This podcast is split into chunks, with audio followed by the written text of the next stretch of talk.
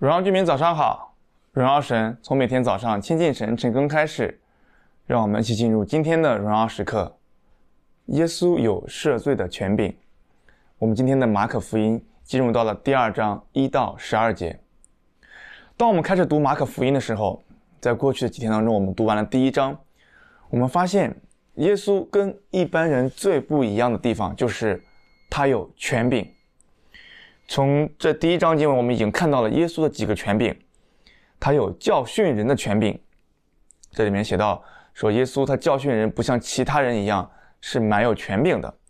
他也有对污鬼的权柄，在第一章里面，耶稣的命令就可以让一些污鬼从一个人的身体里面出来。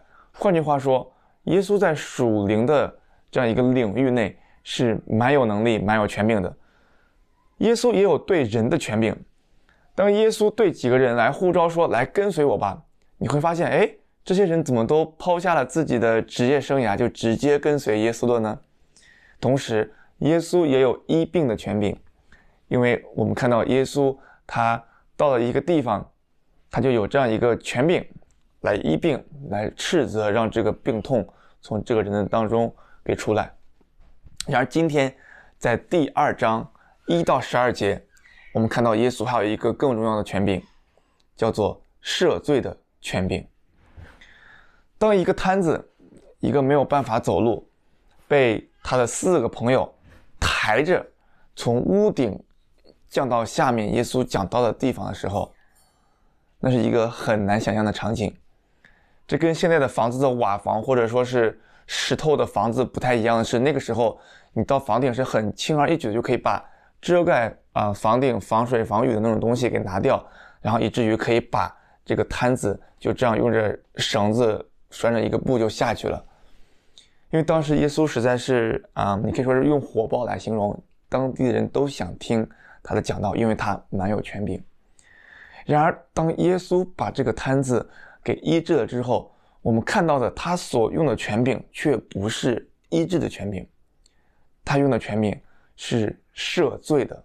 权柄，这也是让当时在场的一些法利赛人和文士最诧异，也是最生气的地方。因为当你用了赦罪的权柄，你就在做一个声称，就是我就是神。因为只有神才能有医治的权柄。其实从这短短的一个故事里面，我们看到了好多的功课给我们学习。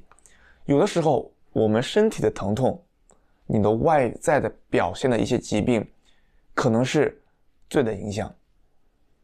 所以我们需要来认罪，需要来警醒，来醒察，看看我自己有没有罪。第二个，耶稣他的权柄真的太大了，他有赦罪的权柄，不管你有什么罪，来到神的面前，他都可以来赦免。第三个，探子的这样一个信心值得称赞。然而，请你千万不要忽略了探子身边的这四个朋友。如果没有这四个朋友，如果不是这四个朋友愿意同样在信心里面来扶持，探子不可能来到耶稣的面前。如果这四个朋友觉得，哎呀，你这个探子你在乱讲，怎么可能有人让你瘫痪了一辈子突然走起来？他们是不会把这个探子，探子啊、嗯，来放到耶稣的面前的。然而，这四个朋友他们同样是有信心的，他们愿意在信心的道路上来帮助这个探子。其实，在你我的生命当中，我们在不同的阶段都会成为这样的瘫子。可能受到一些打击的时候，可能在一些特别的时刻，我们觉得我们动不了了。然而，如果你的身边有这四个朋友，有这些属神的朋友，他们会帮你把你带到神的面前。我们最后就有一些梦想问题来问大家：你有认识到耶稣大有能力的权柄了吗？你有像摊子这般渴望被神翻转的信心吗？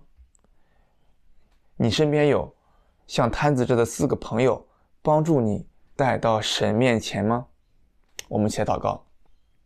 亲爱的天父，我们谢谢你看到你，啊、嗯，赐下耶稣，你的爱子是蛮有权柄的，蛮有赦罪的权柄、医治的权柄、赶鬼的权柄。